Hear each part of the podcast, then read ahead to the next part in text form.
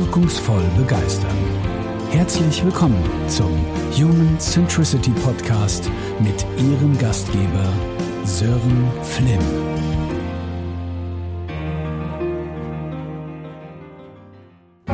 In jedem von uns wohnen zwei Seelen, Gut und Böse. Wenn es gelänge, diese archaische Dualität im Menschen in getrennte Anteile zu spalten, dann wäre das Leben von aller Unerträglichkeit befreit.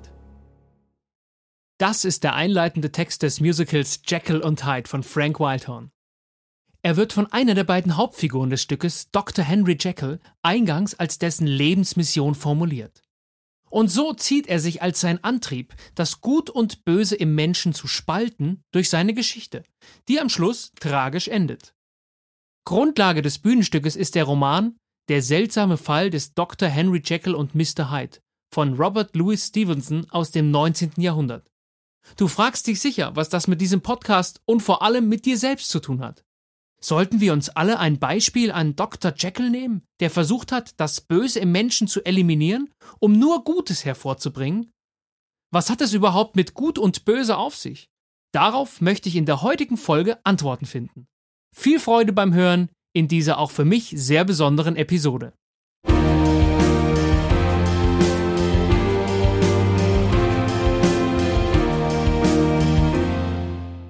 Die Geschichte des Dr. Jekyll und Mr. Hyde ist für mich selbst nicht nur eine Story, sondern ich durfte sie in mehrfacher Hinsicht selbst erleben. Es war für mich die erste große Hauptrolle im Musiktheater und so durfte ich im Jahr 2018 Abend für Abend in diese Figur eintauchen. Das Besondere daran ist, dass man als Darsteller dieser Figur beide Charaktere verkörpert, also Dr. Jekyll und Mr. Hyde. An dieser Stelle kurz zurück zur Story des Stückes. Dr. Jekyll ist davon besessen, das Gute und Böse im Menschen voneinander zu trennen und das Böse möglichst zu eliminieren, sodass nur das Gute übrig bleibt. Daran forscht er ununterbrochen und entwickelt ein Elixier, das dies ermöglichen soll. Er bittet ein Gremium des Krankenhauses darum, dieses Elixier an einem Menschen testen zu dürfen, was ihm leider verwehrt wird. Und so entschließt er sich, es an sich selbst auszuprobieren und nimmt es ein. Nachdem er diese Substanz konsumiert hat, wird er zu Mr. Edward Hyde, ein alter Ego seiner selbst. Wo Henry Jekyll für Vernunft, Wissenschaft und Ratio steht, findet man in Edward Hyde Emotion, Trieb und Wahnsinn wieder. Fortan finden in immer kürzer werdenden Abständen Transformationen zwischen Dr. Jekyll und Mr. Hyde statt. Sämtliche Nebenhandlungen und Liebschaften des Stückes mal außer Acht gelassen, endet die Geschichte dann darin, dass Dr. Jekyll zunehmend die Kontrolle verliert und Mr. Hyde immer stärker wird. Der stark geschwächte Dr. Jekyll bittet seinen besten Freund ganz am Ende, ihn zum Schutze aller anderen zu erschießen. So dann auch geschehen. Verzeih mir die stark eingekürzte Fassung der Handlung, du kannst dir sicher sein, sie ist unglaublich spannend gewoben und mit großartiger Musik unterlegt. Diese Rolle, vielmehr diese Rollen, durfte ich also verkörpern. Hier ein kleiner Ausschnitt aus der Aufnahme der Produktion, zunächst als Dr. Jekyll. Dies ist die Stunde,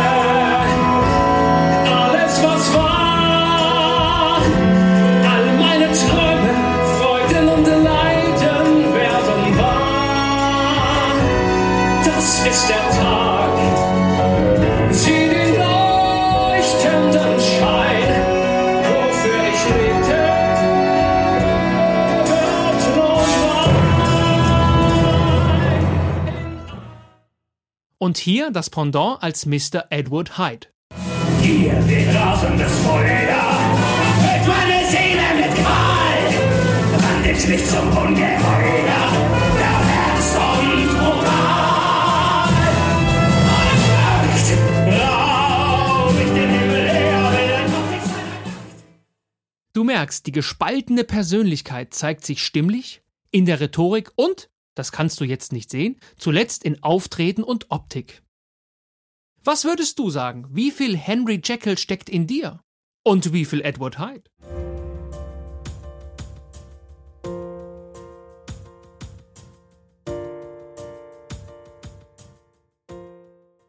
Im Musical ist der Unterschied sehr allgemein mit gut und böse überschrieben.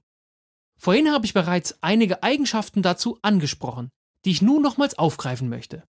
Worin zeigt sich das Gute in der Figur des Dr. Jekyll? Er steht für Vernunft, vornehmes Auftreten, Wissenschaft, Logik und Ratio. Alles Eigenschaften, die wir vor allem im Business-Kontext gut gebrauchen können. Sicher stimmst du mir dazu. Worin zeigt sich das Böse bei Mr. Hyde? Dieser Charakter steht für pure Emotion, Trieb, Macht und schlussendlich auch Wahnsinn. Natürlich zeigt sich dieser Gegensatz im Musical sehr, sehr stark. Ich habe dich vorhin gefragt, wie viel von beidem in dir selbst steckt. Hast du überhaupt Böses in dir? Ganz sicher nicht. Spaß beiseite, mit Böses meine ich genau jene Dinge, die ich gerade zuvor beschrieben habe. Emotion, Machtstreben und auch hin und wieder eine Prise Wahnsinn. Gerade im Business-Kontext gelten Emotionen leider noch immer vielerorts als fehl am Platz. Geschäftsentscheidungen sollen rein rational getroffen werden mit purem Verstand. Sachlichkeit ist gefragt und man geht vom Homo economicus aus. Da wäre so ein Dr. Jekyll sicher sehr gut aufgehoben. Und nach Feierabend dann die Verwandlung. Wir erleben Lust auf irgendwelche Dinge, suchen emotionales Erleben und gehen auch mal mehr oder minder wahnsinnige Unternehmungen ein. Mr. Hyde kommt zum Vorschein. Bei dem einen mehr, bei dem anderen weniger. Doch ist das wirklich so, dass wir, vereinfacht gesagt, aus zwei oder sogar mehreren Persönlichkeiten bestehen? Sind wir im Job rein rational unterwegs und im Privatleben dann sehr emotional getrieben? Die Fragen sind schon fast rhetorischer Natur. Mittlerweile wissen wir auch aus der Wissenschaft, dass Menschen Entscheidungen zum größten Teil aufgrund guter Gefühle treffen, die hauptsächlich emotional begründet sind. Darüber habe ich insbesondere in der dritten Episode dieses Podcasts etwas ausführlicher gesprochen. Wir sind also bei alledem, was wir tun, immer ein und dieselbe Person, mit all unseren Eigenschaften, Werten und Emotionen. Natürlich leben wir in verschiedenen Rollen, die gewisse Eigenschaften begünstigen oder eben auch nicht.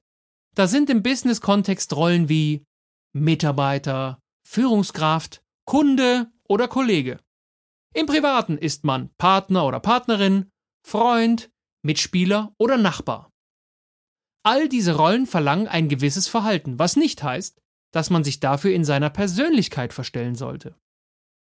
Dieses Rollenverhalten sollte insgesamt betrachtet möglichst nah an dem liegen, was unsere Kernpersönlichkeit ausmacht. Sonst wird es anstrengend. Und von außen betrachtet auch aufgesetzt. Hast du es vielleicht selbst sogar schon mal erlebt? Wenn du dich etwas weiter entfernt von deinen eigentlichen Werten verhältst? Wenn du dauerhaft Dinge tust, die irgendwie total anstrengend für dich sind? Ich persönlich habe derartiges durchaus erlebt. Ich habe eingangs gesagt, ich habe die Rolle der gespaltenen Persönlichkeit des Dr. Jekyll und Mr. Hyde in mehrfacher Hinsicht durchlebt. Eine Facette habe ich bereits mit dir geteilt, nämlich die Verkörperung dessen auf der Bühne. Aber auch in meinem realen Leben spürte ich diese Dualität. In meinem damaligen Job war ich als Führungskraft verantwortlich für einen großen Vertriebsbereich meines Unternehmens. Entscheidungen treffen, Projekte managen, Mitarbeitende führen. Und dann, nach Feierabend, ging es auf die Theaterbühne. Jekyll und Hyde spielen. Und nicht nur das, sondern auch viele andere großartige Projekte und Konzerte über viele Jahre hinweg. Das war viele Jahre lang meine Dualität zwischen Businesswelt und Bühnenleben. Bis ich irgendwann begriff, es gilt sich nicht für das eine oder das andere zu entscheiden, sondern nach einem Weg zu suchen, der beides vereint. Und so habe ich meine Mission, Menschen zu begeistern, gefunden und so all das, was mich antreibt, in dem vereint, was ich heute tagtäglich tun darf. Ich will diese Folge keineswegs meiner persönlichen Geschichte widmen, sondern dir dadurch aufzeigen, dass uns immer beides ausmacht, bei allem, was wir tun. Ratio und Emotion, Vernunft und Unvernunft, Gutes und Böses. Der klägliche Versuch des Dr. Jekyll zeigt, was passiert, wenn wir versuchen, Teile unserer Persönlichkeit abspalten zu wollen. Wir sind immer all das, was uns ausmacht. Und so ist es auch mit Menschen, mit denen wir es zu tun haben. Kunden, Chefs oder Kollegen. Alles Menschen im Ganzen, die zwar mehrere Rollen haben, aber nur eine Kernpersönlichkeit mit Werten und Eigenschaften. Ob von eben diesen etwas gut oder böse ist, entsteht meist erst durch eine Bewertung dessen, von uns selbst, aber auch durch andere. Um an dieser Stelle jetzt nicht so philosophisch zu werden, sowohl du selbst als auch deine Kundinnen und Kunden, Chefs und Chefinnen oder Freunde und Freundinnen sind keine Homo economicus. Vielmehr sind es alles Menschen, die in ihren Werten und Emotionen abgeholt werden wollen, um schlussendlich Begeisterung zu entfachen. Ein großer Schlüssel für Erfolg im Geschäft mit Menschen ist die sogenannte Authentizität. Was glaubst du? Wie entsteht Authentizität? Eben genau dadurch. Keine Rolle spielen, sondern eine Tätigkeit oder ein Verhalten leben, das möglichst nah an den eigenen Werten liegt. Authentizität bedeutet im Kern also, sich gemäß seiner Persönlichkeit, seinen Werten, Gedanken, Überzeugungen und Emotionen zu verhalten und vor allem nicht zu versuchen, seine emotionale Seite zu verstecken, sondern genau das Gegenteil zu tun. Als Vertriebsmitarbeitender, Vorgesetzter, Kunde, Partner oder was auch immer, emotional anfassbar, erlebbar und schlussendlich menschlich zu sein. Menschen kaufen immer Menschen. Auch darüber habe ich bereits in einer der vergangenen Episode gesprochen. Denn wir alle sind Jekyll und Hyde, nicht Jekyll oder Hyde. Die Dosis allein entscheidet darüber, ob etwas Gift oder Heilmittel ist. Vielleicht kennst du diesen Spruch.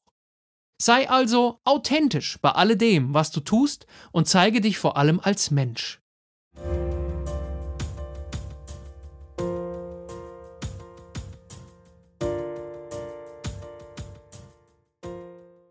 Eine wundervolle Begrifflichkeit führt aus meiner Sicht beide Welten ein Stück weit zusammen. Emotionale Intelligenz. Emotionale Intelligenz bedeutet vereinfacht gesagt die Fähigkeit, seine eigenen Werte und Gefühle und die anderer Menschen zu erfassen und daraus ein Verhalten abzuleiten. Keinesfalls ist emotionale Intelligenz ein Soft Skill, wie es oft noch umschrieben wird, sondern vielmehr die Kernkompetenz, wenn es darum geht, Menschen zu gewinnen und zu begeistern. Eben nicht nur mit Intelligenz, sondern auch mit Emotion.